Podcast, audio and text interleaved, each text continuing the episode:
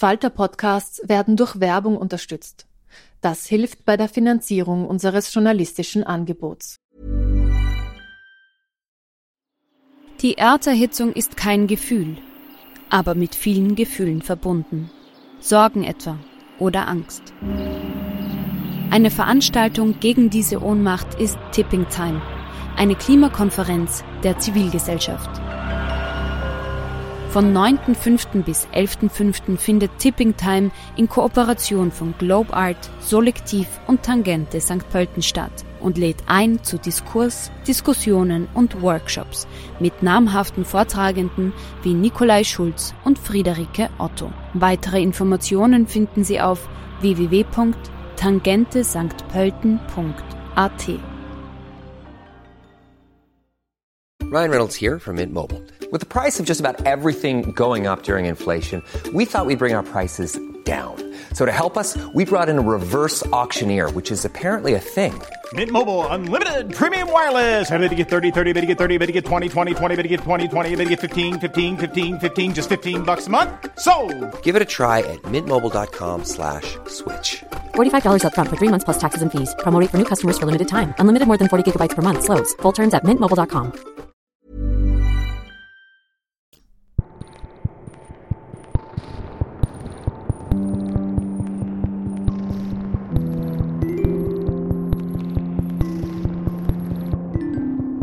Willkommen bei einer neuen Folge Besser lesen mit dem Falter. Ich habe heute Hubert Achleitner getroffen, den Sie alle als Hubert von Geusern kennen, und mit ihm über seinen ersten Roman gesprochen. Flüchtig ist im Schollner Verlag erschienen und diese Woche von null auf Platz eins der Bestsellerliste eingestiegen. Wir haben über Frauen in den besten Jahren, über den Unterschied zwischen Schreiben und Musik und über die Suche nach dem Sinn des Lebens gesprochen. Ich bin übrigens Petra Hartlieb und ich freue mich, wenn Sie uns zuhören. Wenn es nicht anders gekommen wäre, wie wir alle wissen, ist es anders gekommen, aber wir hätten genau vor einer Woche zusammen auf der Bühne des Stadtsaals gesessen und hätten dein Buch präsentiert. Ich wäre mega nervös gewesen wahrscheinlich. Wir sitzen jetzt hier in einem Wiener Hotel ohne Publikum. Wir stellen es uns vor, ich glaube, wir können das beide imaginieren und ich freue mich sehr, dass du heute da bist, lieber Hubert, und Teil hast für unser Gespräch. Ich mich auch. Ja, ich habe dich ja schon ein bisschen gegoogelt und mir alle Filme angeschaut und viele Konzerte, die Interviews habe ich mir alle nicht angehört, habe mir gedacht, das mache ich selber mit dir. Was man dann schon merkt, ist, dass du ja, wenn ich das mal so sagen darf, ein ziemliches Bühnenschwein bist. Also du bist gern auf einer Bühne. Und jetzt frage ich mich natürlich, wie ist es, wenn du jetzt lesen würdest auf einer Bühne? Du hast es ja noch nicht probiert. Das ist ja was anderes, wenn du auf der Bühne stehst und hinter dir hast die Band und zwischen dir und dem Publikum hast die Ziehharmonika. Wenn du jetzt nackt auf einer Bühne sitzt und aus einem Buch liest, wärst du da nervöser? Wäre das anders für dich? Ja, ich muss dich leider korrigieren. Ich habe schon Lesungen gemacht. Ich habe ein Buch geschrieben, das war ein Sachbuch über meine Donaureise. Ähm, Stromlinien heißt das oder hieß das, das ist 2010 rausgekommen. Da habe ich vielleicht eine Handvoll Lesungen gemacht. Und ich fand es wahnsinnig anstrengend. Und, und ich mache es nicht gern. Weil man so nackt ist, quasi du und der Ja, und ich mag die Nähe zum Publikum. Diese Nähe in, in einem kleinen Rahmen, sage ich jetzt einmal, mag ich nicht. Und, und nachher gibt's gibt's dann auch immer wieder diese Frage, Ende, die letzte Viertelstunde, oder die sich dann oft ausweitet auf eine halbe Stunde. Und das will ich eigentlich nicht. Also ich, die meisten Fragen gehen aufs Private. Da muss man sich dauernd abgrenzen. Dann gibt's diese Signiergeschichte dann am Ende, wo alle ganz nah rankommen, wo immer schon, Gott sei Dank, gibt's Corona, also wenn wir im Herbst es nachholen, die Distanz muss, ge muss gewahrt werden. Aber da kommen dann auch also sehr viele Leute, nicht alle, aber sehr viele, die dann halt ein persönliches Wort da noch reden wollen und die, die man dann fast nicht ankriegt. Und so, ich, ich, ich mag gerne auf die Bühne gehen als Musiker. Da fühle ich mich auch so in meinem Element, auch wenn ich jetzt alleine auf der Bühne stehe, aber da habe ich was zu sagen und das macht für mich einen Sinn. Äh, öffentliche Lesungen machen für mich keinen Sinn, wenn man denkt, letztes Buch, was soll, wenn ich da jetzt ein paar Seiten daraus vorlese, was, was soll, warum, wozu? Also du bist jetzt nicht der Typ, den man unbedingt für hunderte Wohnzimmerlesungen vermitteln sollte. Es gibt Autoren, die lieben sowas, die tingeln von Wohnzimmer zu Wohnzimmer und lassen sich da Na, ich begegne gerne Menschen, die auch was zu sagen haben äh, und zuhören können und wollen. Ähm, aber ich mag keine, keine Smalltalk. Und das passiert halt einfach doch immer wieder, wenn man immer, nicht jemand hat, der wirklich gut moderiert und das abblockt. Ja, dann reden wir gleich einmal ein bisschen über den Inhalt des Buches. Es ist ja auch viel geredet worden, es ist viel geschrieben worden auch schon, es sind viele Rezensionen erschienen. Ich will den Inhalt ganz kurz zusammenfassen. Es ist eine sehr berührende Geschichte. Es ist die Geschichte der 55-jährigen Eva Maria Magdalena Neuhauser, die nach 30 Ehejahren, ich betone 30, das ist wichtig, einfach aufsteht und sich auf eine Reise ins Unbekannte macht. Sie ist Bankangestellte und der Weg führt sie aus dem Salzkammergut, also ich glaube eigentlich aus Bad Ischl, bis nach Griechenland auf den Berg Athos. Es ist ein bisschen die Suche nach dem Sinn des Lebens, ohne dass sie sich das vorher so vornimmt. Ist das Buch für dich ein bisschen die Suche nach dem Sinn des Lebens oder die Geschichte über so etwas? Ja, kann man schon sagen. Äh, es ist ja in, in einem Roman so wie in einem Traum.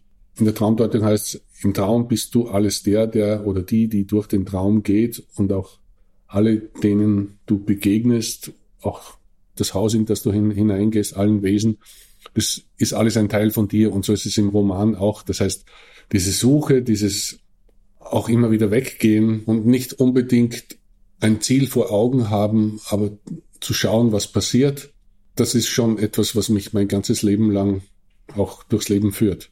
Das ist der rote Faden. Also du hast ein bisschen die Maria stellvertretend auf die Reise geschickt, kann man so sagen. Ja, könnte man so sagen. Es war am Anfang, wollte es, wollte es mehr in, ja nicht ein Krimi, aber, aber, aber schon, schon noch mehr in, in Richtung, dass man nicht weiß, warum sie weg ist. Also diesen Spannungsbogen länger aufrechterhalten, dass es möglicherweise ein Verbrechen gibt oder nicht. Und dann bin ich aber selber draufgekommen, nee, was soll das? sie geht weg und sie hat ihre Gründe und das muss eigentlich reichen. Da braucht jetzt nicht nur ein Verbrechen passieren. Ich versuche mir immer so vorzustellen, wenn ich so ein Buch lese, wie so ein Roman entsteht. Und da habe ich mich bei dem ganz stark gefragt, was war zuerst da? Die Person, also die Maria, und dann hast du darüber nachgedacht, was könnte die jetzt erleben? Oder war die Reise da und du hast überlegt, wen schicke ich da jetzt hin? Na, es war die, die Figuren waren zuerst da. Ich hatte die Idee, zumindest in den Aufzeichnungen, die ich durchwühlt habe, bevor ich zu schreiben begonnen habe, 2003 war das erste Mal, wo ich notiert habe, eine Geschichte schreiben, wo die Frau aus der Wohnung geht und nicht mehr zurückkommt ohne Erklärung und das aus der Sicht dieser Frau zu beschreiben. Und natürlich auch den Mann, der dann mit diesem Fragezeichen leben muss und, und das auch lösen muss, dieses, dieses Rätsel. Es war mir von Anfang an klar, dass ich aus der Sicht einer Frau schreiben möchte um von mir wegzukommen. Und das war für mich auch das, das, das Glück, dass ich das durchgezogen habe, weil es, es war schön, mich in eine Frau hineinzuversetzen. Am Anfang fand ich sehr erstaunlich und ich finde es auch wahnsinnig mutig. Es ist ja dein Debüt. Mhm. Man könnte jetzt auch sagen, so wie du es erklärst, du sagst, du wolltest von dir wegschreiben, könnte man auch sagen, er ist feig. er schafft es nur mit einer Frau, dass er von sich mhm. wegkommt mhm. sozusagen, aber es ist ein toller Kniff, finde ich. Ja, aber es ist echt ein mutiger Schritt, weil ich habe es ja gelesen als Frau Mhm. Also ich kauf's dir ab. Kein Problem. Ja, ja, es gibt, es gibt natürlich auch inzwischen einige sehr kritische Stimmen, wo mir Frauen vorwerfen, dass ich mir anmaße zu wissen, was in Frauen vorgeht, warum sie einen Mann verlassen und ja, und ein paar andere Sachen auch, wo ich mir denke, ja, ich, ich weiß nicht, also ich, ich denke mir, so, so, so weit auseinander sind wir ja nicht. Also das, eine Frau ist genauso anders, wie der Mann neben mir anders ist. Und natürlich äh, kommen noch andere Dinge ins, ins Spiel, aber auch die Sexualität, glaube ich, das ist einfach spiegelbildlich. Das ist ja auch das Spannende, sich in, sich in, in andere Leute hinein zu, zu fühlen. Wenn man immer nur beim, beim, beim Ich bleibt und bei sich selbst, dann ist das Leben eigentlich ziemlich fad. Das Spannende sind die Begegnungen und die Menschen verstehen zu wollen, ist mir ein Anliegen. Ja, und ein Teil von einem selbst ist sowieso immer drinnen, in jeder Figur, die ja, du schreibst. Ja. Das ist ja ja, für Leute, die so sehr vom Buch kommen wie ich, also mein ganzes Leben habe ich immer nur in Buchjobs gearbeitet, in unterschiedlichen Varianten. Also Musik nehme ich nur als Konsumentin wahr oder auch manchmal als Fan.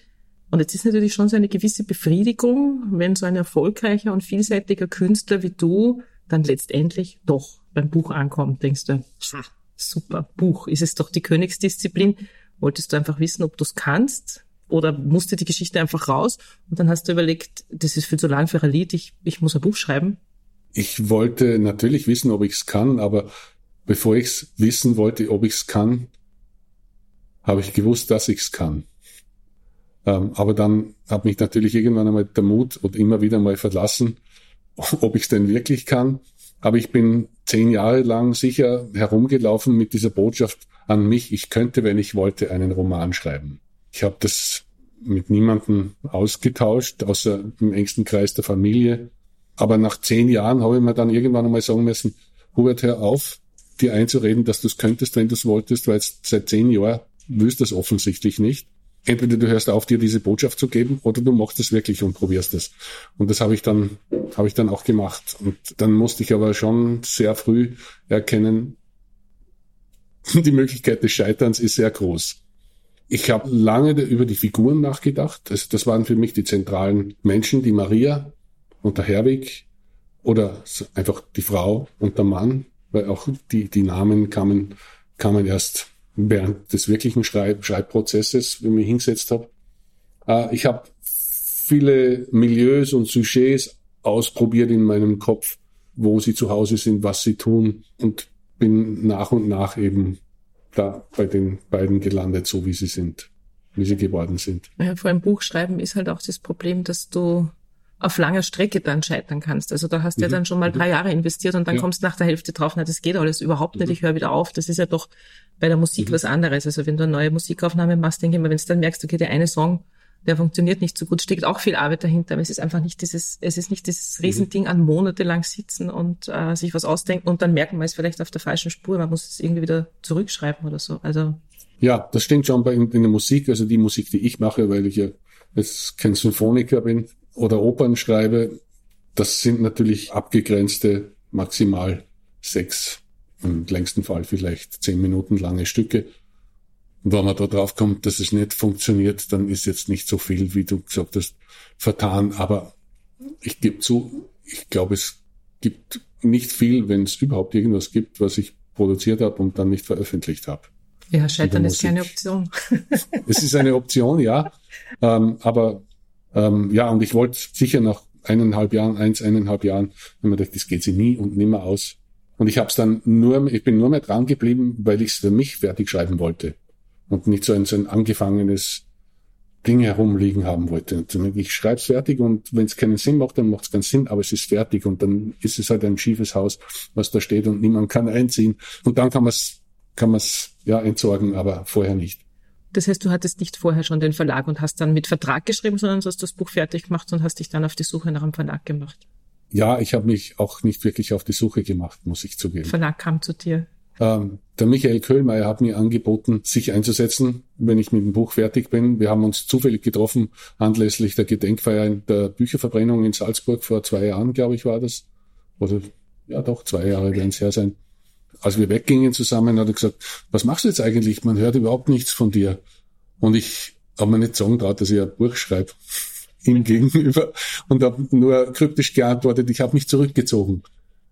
Und dann ist er stehen geblieben, hat mich am Arm gepackt und hat gesagt, sag nicht, du schreibst einen Roman. Und dann wollte ich ihn auch nicht anlügen. Und habe gesagt, doch, doch, das mache ich jetzt. Und er hat mir dann echt Mut gemacht. Er hat gesagt, super, ich finde das toll, dass du dich da drüber traust und ich glaube, das kannst du sehr gut. Du hast einen guten gutes Gespür für Worte durch die Lieder, die du schreibst und du bist ein Musiker, du hast ein Gefühl für Rhythmus und das braucht's in so einem, und für Spannungsbögen, das braucht's in, in einem Roman auch. Und wenn du irgendwann Hilfe brauchst, um einen Verlag zu finden, dann lass es mich wissen. Und als ich fertig war, habe ich's am, also ich habe es niemand zu lesen gegeben, auch nicht ausschnittsweise irgendjemand. Ich habe das wirklich nur mit mir herumgetragen und habe dann am nächsten Tag, es war der 1. März 2019, meiner Frau das Manuskript gegeben und, und habe dann zwei Tage lang warten müssen, bis sie irgendwas sagt und nach zwei Tagen hat sie gesagt, Ma, ich bin so froh, dass du sie gut lesen lässt. Und, und dann habe ich den Michael Köhlmeier angerufen und habe gesagt, du, jetzt bin ich fertig. Ja, schick mir das Manuskript.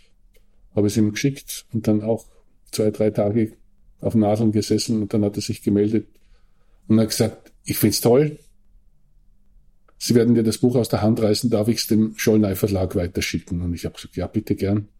Und die haben sich dann auch ein paar Tage später gemeldet, sie wollen es machen und, und das war's. Also ich, ich war froh, dass ich da nicht herumgehen musste und oder den einen Verlag gegen den anderen aufwägen. Und ich, ich finde, es ist ein, ein, ein, sehr traditionsreicher Verlag und bin stolz, dort gelandet zu sein. Bin auch froh darüber, dass sie mit Hansa einen, einen starken mhm. Partner kann man jetzt nicht sagen, weil sie sind ja eigentlich die, die, die kleine. ja, da ist schon der kleine Partner. Und es war ein, eine, eine, mystisch ist das falsche Wort, aber ein, ein, eine sehr symbolische, das ist das bessere Wort, symbolische Geschichte, als ich nach Wien gefahren bin, um meinen ersten persönlichen Kontakt und das Gespräch mit den Schollner-Leuten geführt habe, ist an dem Tag ist der Friedrich Achleitner gestorben. Auch ein bei Schollner verlegter Autor. Und so, dass ein Achleitner gegangen ist und ein anderer gekommen Genau, ist. eine Tür geht auf, die andere geht zu. Schön. Ähm, ich habe vor ein paar Monaten erfahren, dass du ein Buch schreibst. Da habe ich, bin kenne ja alle von Schollner ganz gut. Und sie haben mir vor Monaten schon davon erzählt und dann haben sie mir auch erzählt, da steht der Name nicht drauf. Also da steht dein echter Name drauf, den ja keiner kannte. Und ich habe sofort gesagt, oh Gott, ist der wahnsinnig, das geht überhaupt nicht, der ist verrückt, da muss der Name draufstehen. Das kennt man sonst nicht. Äh, jetzt verkaufe ich das Buch in meiner Buchhandlung auch schon seit ein paar Wochen und jetzt würde ich sagen, es war ein genialer Schachzug, weil du entkoppelst diese Geschichte einfach ein bisschen von deiner anderen Karriere, im Grunde wissen es eh alle Leute. Also hast du dir auch mal überlegt, so ein richtiges Pseudonym zu also überhaupt nicht aufzutauchen, sondern einfach auszuprobieren, was passiert, wenn ein Herrn Hubert Achleitner, den niemand kennt, so ein Buch schreibt? Was passiert dann? Hast du das auch überlegt oder Ja, war das ja. dann doch zu heiß? Nein, nein, das, das, das war mein, mein Plan. Und äh, wenn der Michael Köllmeier nicht da hinein ins Spiel gekommen wäre, hätte ich es wahrscheinlich durchgezogen und keine Ahnung, wo ich gelandet wäre oder ob ich überhaupt wo gelandet wäre. Aber sowohl er als auch zwei, drei andere Freunde, die publizieren und das, äh, dieses Milieu kennen, haben mir gesagt, also, und dann Pseudonym das einzureichen, das wird wahrscheinlich nicht einmal gelesen werden. Die kriegen jeden Tag so viele Manuskripte und die Chance, dass ausgerechnet deines sich jemand annimmt und über die erste Seite hinweg liest oder es überhaupt aufschlägt, ist so gering, vergiss das. Aber das war mein Plan, denn ich hatte Angst, dass es nicht gut genug ist, um verlegt zu werden und dass ein Verlag sich draufsetzt, nur weil Hubert von Geusern kann man eigentlich jetzt davon ausgehen, dass man zumindest ja, ein paar Bücher verkauft und auch wenn sie nicht gut sind. Und davor habe ich mich gefürchtet. Und dann war das eben schon so. Also Hubert von Geusern habe ich das Gefühl, das ist ein Teil vom Hubert Achleitner. Das ist der, der auf der Bühne steht und Musik macht. Und das ist aber nicht die Person, die das Buch geschrieben hat. Das Buch hat der Hubert Achleitner geschrieben und darum fand ich es auch richtig, dass ich es unter dem Namen herausbringe und als kleine Hürde auch noch für den Verlag, ob er es wirklich haben will und sie da drüber traut. Ich meine, das war dann eh, das erste Sujet vom Cover ist dann groß so ein, so ein, so ein Aufdruck drauf gewesen. Hubert von Geusens erster Das Roman. habe ich auch noch gesehen als Entwurf, genau. Und dann habe ich angerufen und sage, ja, habt ihr nicht alle das, dann kann ich es gleich unter Hubert von Geusern rausbringen. Also im Klappentext kommt es eh auch drinnen vor. Also ich will das jetzt nicht geheim halten, aber vorn drauf kann es nicht stehen. Ja, dann kann man es gleich richtig machen. Also dann ist egal. Ich finde es ganz lustig. Bei uns in der Buchhandlung liegt das Buch an der Kasse. Und wenn die Leute es in die Hand nehmen, meistens kommen ja so zwei, drei gleichzeitig, so Freundinnen in die Buchhandlung und dann nehmen sie immer das Buch und dann schauen, schauen sie und dann flüstern sie sich so ein bisschen zu, das ist der Hubert von Geusern, als wenn sie sich ein Geheimnis erzählen würden. Es hat fast so ein bisschen was, was noch mehr als Verkaufsimpuls, weil es ist so ein bisschen ein Geheimnis. Ich weiß das jetzt, dass das der Hubert von Geusern, der Bolach Leitner draufsteht. Das ist irgendwie sehr lustig, wie die Leute damit umgehen. Alle wissen es, aber finden es irgendwie Jetzt muss ich dich fragen, wo ist deine Buchhandlung? äh, Ich habe eine im 18. Bezirk Mhm. äh, und eine im 9. Da sind wir aber auf Italienisch und Französisch spezialisiert, Mhm. haben so Fremdsprachenabteilungen. Was mir so gefallen hat dran ist, wie du die Maria zeichnest, dass sie 55 ist. Ähm, weil 55-Jährige sind ein schwieriges Alter in der Literatur. Wenn du viel liest, so wie ich, dann kommen so Frauen zwischen 50 und 60 meistens sehr klischeehaft drüber. Entweder das sind so alte Weiber, für die sich keiner mehr interessiert, oder sie sind so, so hysterische Prosecco-Tussis, die halt mit dem Cabriolet noch einmal nach Italien fahren und es wissen wollen. Und die Maria bei dir ist so normal. Man hat das Gefühl, das ist eine ganz normale Frau, mit der könnte ich befreundet sein. Sie ist sogar am Anfang ein bisschen fad, was ich total super finde. Wie wichtig ist das Alter für dich in dieser, also das ist einfach eine bewusste Entscheidung, eine Frau nicht 35 zu machen, wenn sie weg ist, sondern 55. Was, was hat dich da getrieben? Was, was war da der Antrieb? Es war ganz wichtig, dass es da eine Geschichte gab, die sie hinter sich hatte und die sie hinter sich lassen konnte.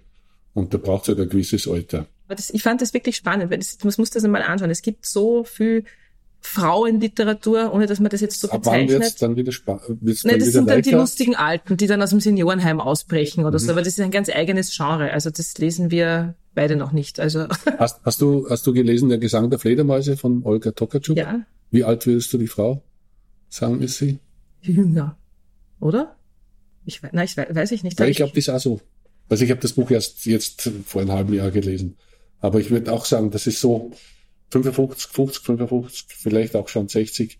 Ja, und das finde ich einfach ein spannendes Alter, nicht weil ich jetzt selber über 50 bin, sondern weil man so das Gefühl hat, das ist eben ein Frauen in diesem Alter sind oft so unsichtbar. Und das ist in dem Fall überhaupt nicht. Die hat eine Geschichte, die hat ein Leben und sie ist aber trotzdem sehr real gestaltet. Und das fand ich einfach, fand ich toll. Aber ich finde ja die Geschichte des Herwigs mindestens so spannend wie die von der Maria. Was ich so interessant finde, ist ja, ist nicht dieser zurückgelassene Ehemann, der verlassen worden ist, weil er so ein Arschloch ist und alle Leser freuen sich, dass sie ihn endlich verlässt, sondern der ist ja eigentlich ein guter. Also der meint ja gut und das ist ein netter Mensch und selbst diese Affäre, die der hat, die gönne ich ihm von Herzen, weil der braucht es ja total und das ist ein, ein, ein, ein, ein guter Mensch eigentlich und ich frage mich immer so, was wäre gewesen in dem Buch, wenn er diesen Brief, den du der Maria schreiben hast lassen, den sie dann aber zerrissen hat, was wäre passiert, wenn er das gelesen hätte? Wäre die Geschichte ganz anders verlaufen? Weil sie hat ihm einen Abschiedsbrief geschrieben, aber sie wollte dann, er war ja dann zu kitschig, dann hat sie ihn doch weggeschmissen. Und jetzt muss dieser arme Mann mit dieser Unsicherheit leben. Warum, warum hast du ihm das angetan? War das der Kniff beim Schreiben? Es war wichtig, das war die Uridee. Sie geht weg und niemand weiß, warum sie weggeht. Aber ich wollte das für den Leser klar machen, warum sie weggeht. Darum habe ich ihr den Brief schreiben lassen und habe ich ihn ihr dann auch zerreißen lassen. Also der Roman ist recht kunstvoll gebaut. Ich glaube, in der Musik nennt man das arrangiert. Auch das Buch ist ziemlich gut arrangiert, finde ich. Es ist eher nicht linear erzählt, sondern du schreibst immer aus verschiedenen Blickwinkeln. Also immer wieder gibt es Kapitel, wo Nebenfiguren dann zu Hauptfiguren werden und ihre Geschichte kurz erzählt wird.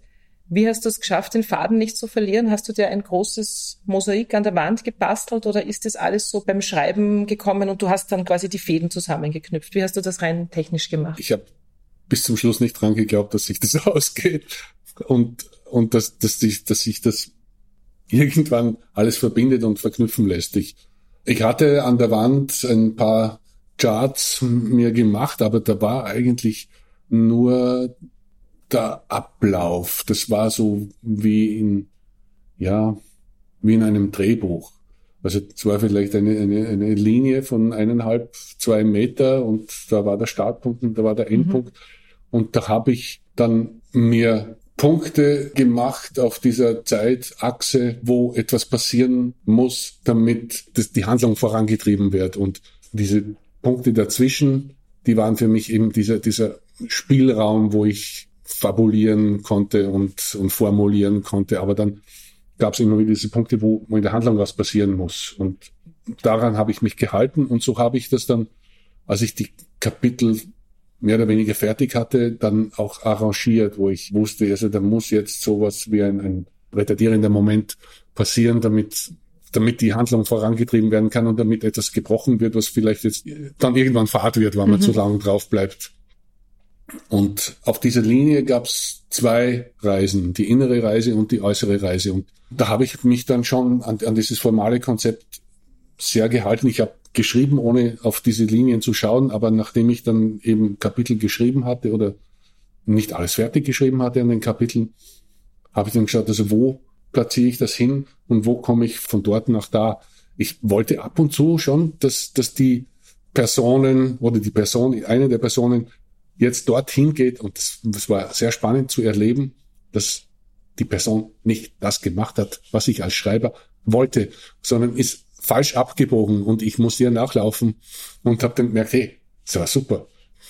Hat und sie dann, gut gemacht, ja. ja. hat sie gut gemacht und dann plötzlich geht die Tür auf und du stehst und, und siehst eine Landschaft vor dir, während du sonst irgendwie nur in dir drinnen bist oder nur in der Figur drinnen. Also war das von Anfang an klar, dass du auch diese Nebenfiguren, die ja eigentlich unwichtig sind, wie die Eltern, den Vater von ihm, das sind ja alles Figuren, die irgendwie so auftauchen und du gibst ihnen dann aber doch relativ viel Raum und das finde ich wahnsinnig charmant an dem Buch, weil es nicht nur, es ist nicht die Geschichte von Herwig und Maria. Es ist natürlich ihre Geschichte, aber eine Geschichte ist ja nie losgelöst von deinem ganzen ja. rundherum. Du bist geprägt von deinen Eltern, von deinen Kollegen, von deinen Kindern und so weiter. Ich, ja, ich wollte schon, dass, dass, dass man versteht, warum die so sind, wie sie sind. Und, und das ist, das ist ja auch meine Beobachtung, dass wir oft die, die Geschichten unserer Ahnen weitertragen und weiterführen und, und manche auch zu Ende bringen, die sie selber nicht zu Ende gebracht haben. Manchmal ohne, dass wir sie wissen. Ja, ohne dass, ja. Oder, ohne dass wir es wollen oder wissen. Und das war mir wichtig, also für mich auch diesen Figuren eine Seele zu geben, dass ich weiß, wo sie herkommen. Und darum habe ich mich da auf die, auf diese Generation davor auch eingelassen. Ist Schreiben für dich alleine von Arbeitsablauf ganz anders als Musik machen. Also es gibt ja Musiker, die sagen, sie können nur in der Nacht arbeiten zum Beispiel oder mit gewissen Substanzen, die das Bewusstsein erweitern, Alkohol, was auch immer. Schreiben ist ja doch ein anderer Prozess, weil es länger dauert. Es ist ruhiger, es ist einsam. Wie schreibst du im Gegensatz zu dem, wie du Musik entwickelst? sieht man jetzt von der, von, von der Länge ab, dass Lieder meistens in sich geschlossene äh, kleine Kosmen sind, ist es nicht unähnlich. Ich, ich komme auch mit, ich glaube, es war Anton Webern, der gesagt hat, ein Ton ist ein Standpunkt, zwei Töne sind ein Weg, drei Töne sind ein ganzes System. Also es sind eigentlich die Komposition. Und so ist es, wenn ich Musik schreibe auch. Ich es gibt den ersten Ton, den ich suche oder, oder der zu mir kommt und dann schaue ich, wo ist der zweite, wo geht er hin und dann kommt ein dritter dazu irgendwann und dann höre ich, was da drinnen ist in diesen drei Tönen und wenn es mir nicht gefallen und dann, wenn da nichts weitergeht, dann lasse ich es halt und fange mit einem anderen Ton an. Und das entwickelt sich halt. Und es ist, es tönt halt, es sind keine Worte, aber, aber die Melodien und die Harmonien erzählen mir eine Geschichte.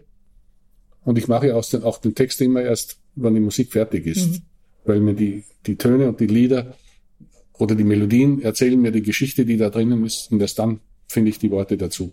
Es gibt ein einziges Lied, ich finde, das ist aber eins, ich mache das ganz selten, dass ich zuerst den Text habe und dann die Musik mache. Und es gibt ein Lied, das heißt Dunkelrot, das ist ein Liebeslied. Da habe ich den Text zu einer Melodie, zu einem Song geschrieben. Und als ich meiner Frau den Text vorgelesen habe, da kam ich ich habe die Texte im Jänner geschrieben, habe ich mich in Gäusern zurückgezogen und dann kam ich zurück und sie sagt, wie ist er gegangen? Alles fertig, alle Lieder fertig getextet. Super, magst du mal was vorlesen? Ja, ich lese dir was vor. dann habe ich unter anderem auch das vorgelesen so ein schöner Text. Wie geht die Melodie? Und dann habe ich ihr das vorgesungen und dann hat sie ganz enttäuscht gesagt, so schade, dass die Melodie so dunkel ist und zu so einem hellen Text. Und sie sagt so normalerweise nie was. Also mischt sich in, in meine kreative Sachen nicht ein, sondern hört zu und ist weder affirmativ noch, noch äh, sagt, das, mit dem kann ich nichts anfangen. Ähm, ist eine gute Zuhörerin und das ist, wenn die mal was sagt, dann, dann, dann zuerst einmal denke oh ja, wie kommt sie jetzt drauf? Aber dann hat es eine Stunde lang in mir gearbeitet und dann habe ich für dieses Lied, für das ich eigentlich den Text geschrieben habe, einen anderen Text gemacht. Und zwar habe ich diesen Text, der ihr so gefallen hat, umgekehrt. Und darum heißt das Lied auch Dunkelblau. Und habe zu diesem Dunkelrot-Text mich hingesetzt mit der Gitarre und habe, glaube ich, innerhalb von einem halben Tag das dazu komponiert. Jetzt gefällt sie auch. Super. Das ist auf der neuen CD drauf. Ja. Da bin ich jetzt sehr gespannt. Es gibt eben diese zwei, zwei Lieder, Dunkelblau und Dunkelrot. Es gibt noch einen weiteren Protagonisten in deinem Buch, meiner Meinung nach, und zwar das ist die Landschaft. Also es geht einfach viel um Gegend wie mhm. man so schön sagt, die mhm. Gegend ist schön. Zuerst diese enge Bergwelt da in Oberösterreich im Salzkammergut, dann nach Griechenland, wo man wirklich so das Gefühl hat, man spürt diesen Wind und man schmeckt das Salz, wenn die da auf diesen Booten rausfahren, mhm. ähm, bis hin zu diesen ganz dramatischen Szenen, die es gibt, die wir jetzt natürlich nicht verraten dürfen, weil die Leute sollen ja das Buch lesen.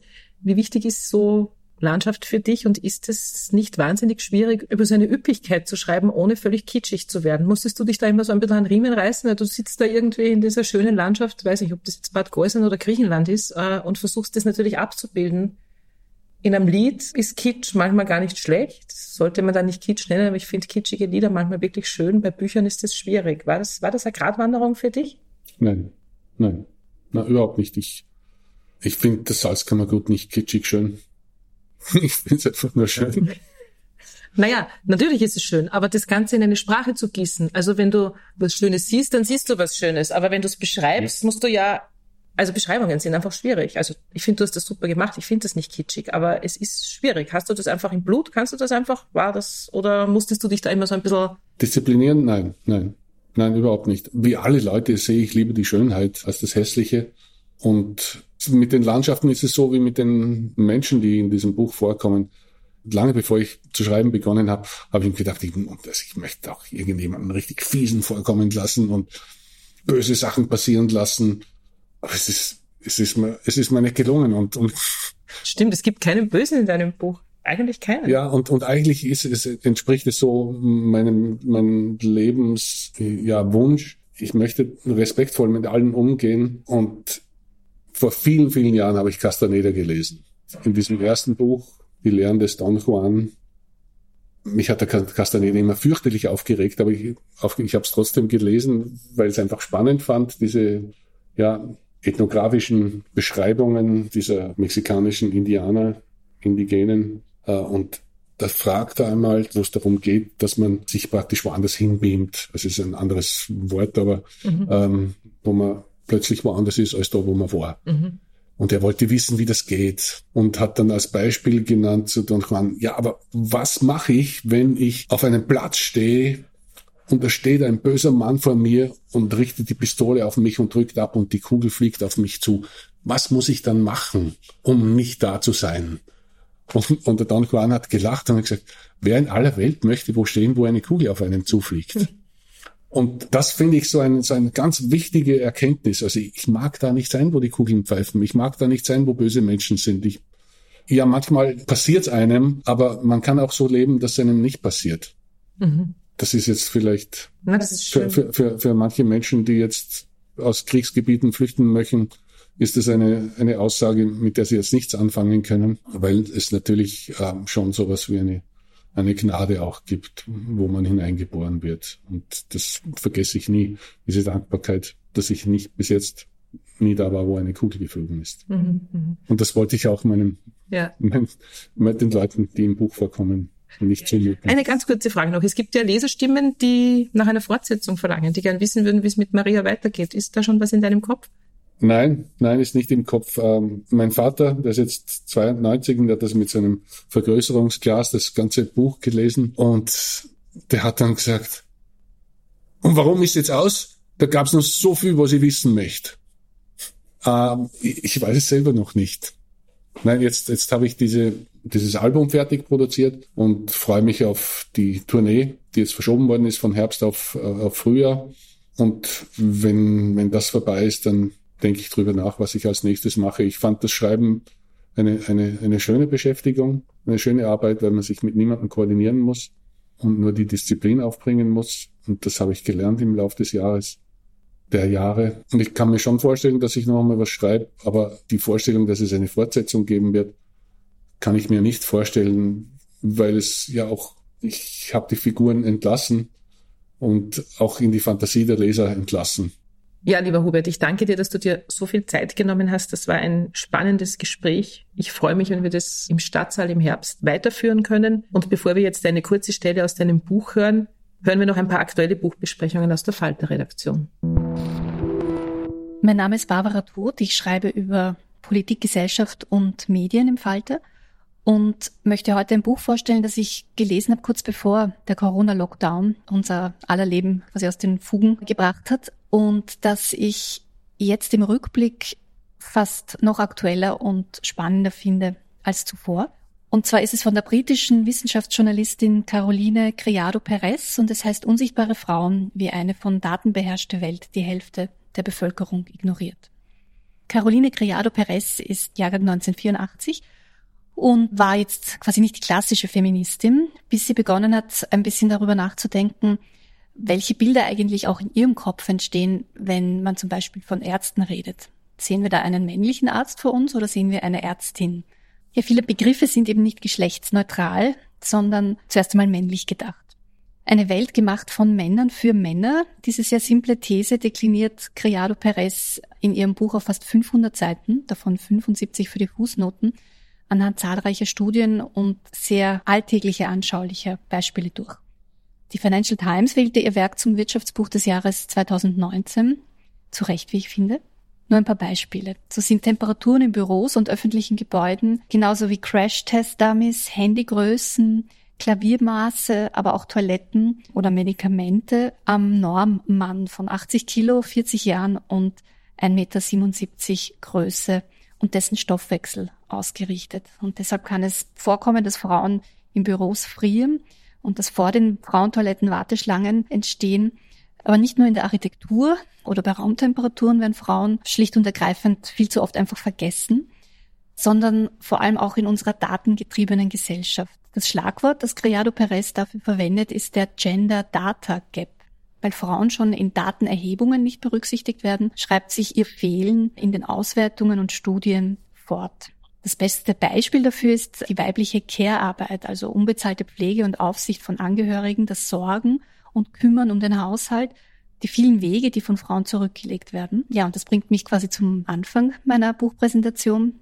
Erinnern wir uns in Zeiten des Corona-Lockdowns, wie lange es gebraucht hat, bis die Bedürfnisse und auch die Herausforderungen, die vor allem Frauen in dieser Phase gemeistert haben, indem sie Homeoffice kombiniert haben mit zum Beispiel Homeschooling oder Kinderbetreuung, und ähm, wie lange es gebraucht hat, bis die Regierung das auch anerkannt hat und wie wenig eigentlich Kindergärten und Schulen zum Beispiel Priorität hatten beim Wiederhochfahren unserer Gesellschaft. Das zweite Buch, das ich vorstellen möchte, heißt Eva schläft von Francesca Melandri eine italienische Autorin, die sie lange in Südtirol gelebt hat. Ich habe das Buch von einer Freundin zum Geburtstag geschenkt bekommen. Mein Geburtstag ist im Oktober. Ich bin aber leider erst zu Ostern dazu gekommen, das Buch zu lesen und habe es dann wirklich in einem Zug ausgelesen, weil es eine fantastisch schöne Sprache hat, weil es mir die Geschichte von Südtirol nahegebracht hat, die man zwar irgendwie kennt als Österreicherin, aber sehr, sehr viel besser versteht, wenn man dieses Buch gelesen hat. Und die Autorin entwirft zwei fantastische Frauenfiguren, eine Tochter und eine Mutter. Da taucht man richtig ein in die Zeitgeschichte und in diese sehr spezielle, abgeschlossene, faszinierende Welt der Südtiroler Berge. Und äh, ja, das hat mir sehr gut gefallen. Und ich habe mir das zweite Buch von Francesca Melandri jetzt bestellt. Das heißt Alle außer mir, ebenfalls ein Roman, wieder in Italien, wieder eine weit verzweigte Familiengeschichte. Francesca Melandri ist Drehbuchautorin und auch Filmemacherin und wenn Sie auf Ihren Instagram-Account schauen, dann sehen Sie, was sie gesehen hat während des Lockdowns in Rom. Ihre Fotos haben mich sehr berührt. Vielen Dank der Falter-Redaktion für die aktuellen Buchtipps. Wir hören jetzt noch einen Teil aus dem Buch Flüchtig von Hubert Achleitner. Als sie die Grenze endlich hinter sich hatten, war es später Nachmittag. Bis nach Athen wären es noch gute sechs Stunden gewesen und Maria schlug vor, einen Zwischenstopp in Saloniki zu machen. Athen konnte warten. Der vor zweieinhalbtausend Jahren erbaute Parthenon-Tempel auf der Akropolis würde auch morgen noch an seinem Platz stehen. Zwei Wochen später waren sie noch immer in Saloniki. Das Hotelzimmer hatten sie nach einer Woche gegen eine private Bleibe getauscht. So lange war es her, dass sich ihre Wege mit denen von Johannes gekreuzt hatten. Es geschah zu nächtlicher Stunde im alten Bazar von Saloniki. Die beiden waren schon oft dort gewesen, aber immer nur tagsüber. Sie liebten das Treiben in den engen belebten Gassen mit all den bunten Plastikschüsseln, Besen, Bürsten, Teppichen, Tischdecken, Kerzen und Kleiderständern, Schafskutteln an Fleischerhaken, Kisten voller Gewürze, die alle Farben und Gerüche der Welt des Orients verströmten, die Gassen mit den Fischhändlern, mit den Obsthändlern und den Gebetsschnurverkäufern. Nach Einbruch der Dunkelheit hatten sie die Gegend immer gemieden. Zu spärlich die Beleuchtung des nächtlich verwaisten Labyrinths, zu unheimlich die heruntergelassenen und Graffiti verschmierten Rollläden und die vielen furchtlosen Ratten. An jenem Abend aber hatten sie sich hineingewagt, angezogen von der klagenden Melodie einer dunklen Frauenstimme und dem melancholisch schleifenden Klang einer Geige. Zwischen vergitterten Schaufenstern, hinter denen das Blattgold verstaubter Ikonen matt leuchtete, und Stapeln leerer Obstkisten saßen ein Dutzend Menschen auf Plastikstühlen und lauschten einer Gruppe von fünf Musikern. Auf einer der Kisten stand ein Plastikkanister mit Rotwein, aus dem man sich selbst bediente. Als sie dazustießen, verklangen gerade die letzten Töne der Sängerin und ihrer Begleiter. Es gab keinen Applaus, aber wie den Gesten und Gesichtern zu entnehmen war, anerkennende Worte und Wertschätzung. Man bemerkte die neuen Zuhörerinnen und winkte ihnen, näher zu kommen. Zwei Sessel wurden von irgendwo hervorgezaubert und die Musiker begannen ein neues Stück zu spielen. Neben der Sängerin und dem Geiger gab es noch einen Gitarristen und zwei Bouzouki-Spieler. Maria verstand kein Wort von dem, was gesungen wurde, aber es hörte sich an wie ihre eigene Geschichte. Es war eine Klage, aber keine Anklage, kein Jammern, kein Selbstmitleid. Es war eine Feststellung, die nüchterne Bestandsaufnahme nach einer Katastrophe. Es war Blues in Reinkultur. Maria wurde erfasst von den Bildern, die aus den Melodien strömten und Tränen stiegen in ihr auf. Wie damals, eine gefühlte Ewigkeit war es her, als Leonard Cohns Stimme sie durchdrungen hatte.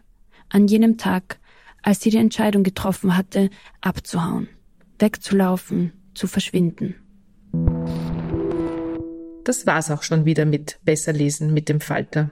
Unser Gast war Hubert Achleitner. Ich hoffe, es hat Ihnen gefallen. Abonnieren und bewerten Sie uns bei Apple Podcast, bei Spotify oder in der Podcast-App Ihrer Wahl.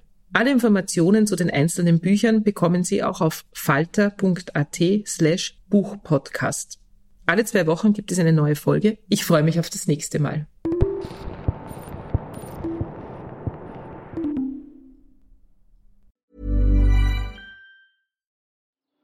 Die Erderhitzung ist kein Gefühl, aber mit vielen Gefühlen verbunden.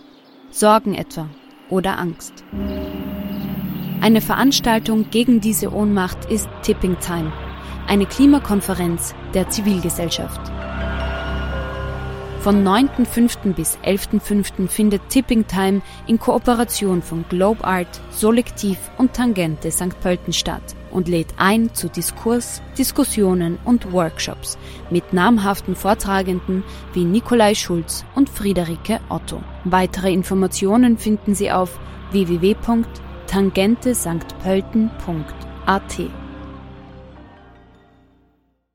Planning for your next trip? Elevate your travel style with Quince. Quince has all the jet setting essentials you'll want for your next getaway, like European linen, premium luggage options, buttery soft Italian leather bags, and so much more. And is all priced at 50 to 80% less than similar brands. Plus, Quince only works with factories that use safe and ethical manufacturing practices. Pack your bags with high-quality essentials you'll be wearing for vacations to come with Quince. Go to quince.com slash pack for free shipping and 365-day returns.